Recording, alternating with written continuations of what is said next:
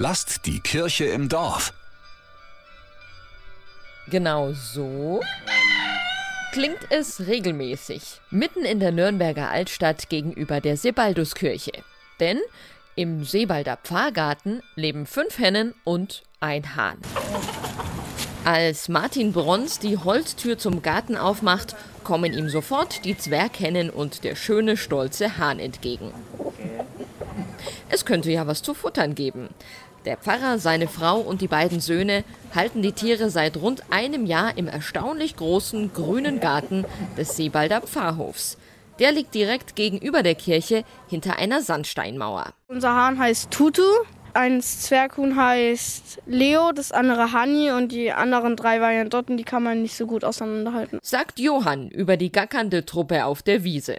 Es sind Zwerghühner der Rassen Wyandotten und Araukaner. Tutu sorgt dafür, dass die Truppe Hennen beisammen bleibt. Nur einmal ist er selbst abgehauen. Einmal ist der Hahn über die Mauer geflogen und dann kam ein Hund und der hat den Hahn gejagt. Der Hahn ist dann ums Haus rumgeflogen in die Füll und dann haben wir ihm die Tür aufgemacht und er ist da reingekommen. Zum Glück also gut ausgegangen, die Geschichte. Am Seebalder Platz gibt's immer wieder fragende bis ungläubige Gesichter.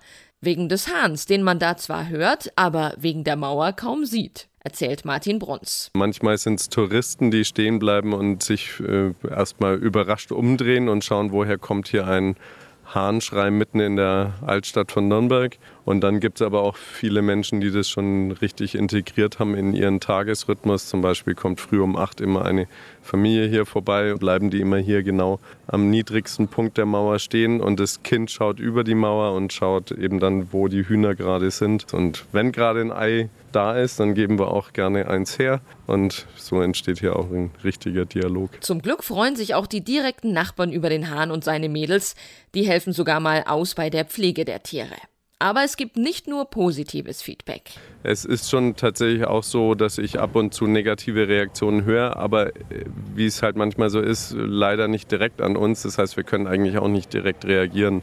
Es gibt halt genaue Regelungen, was man machen soll, worauf man achten soll. An die halten wir uns. Heißt, der Hahn und die Hennen sind ab der Dämmerung und nachts im Stall, also schallgedämmt untergebracht, gemäß Bundesemissionsschutzgesetz erzählt Martin Bruns. Und tagsüber gehört sozusagen so ein Hahnschrei, finde ich, auch wenn er ungewohnt ist in der Stadt, aber er gehört halt einfach zur vielleicht nicht unmittelbar erwartbaren Geräuschkulisse, aber zur hinnehmbaren Geräuschkulisse in der Stadt, genauso wie hier mal ein Presslufthammer sein kann oder hier die Autos, die vorbeifahren.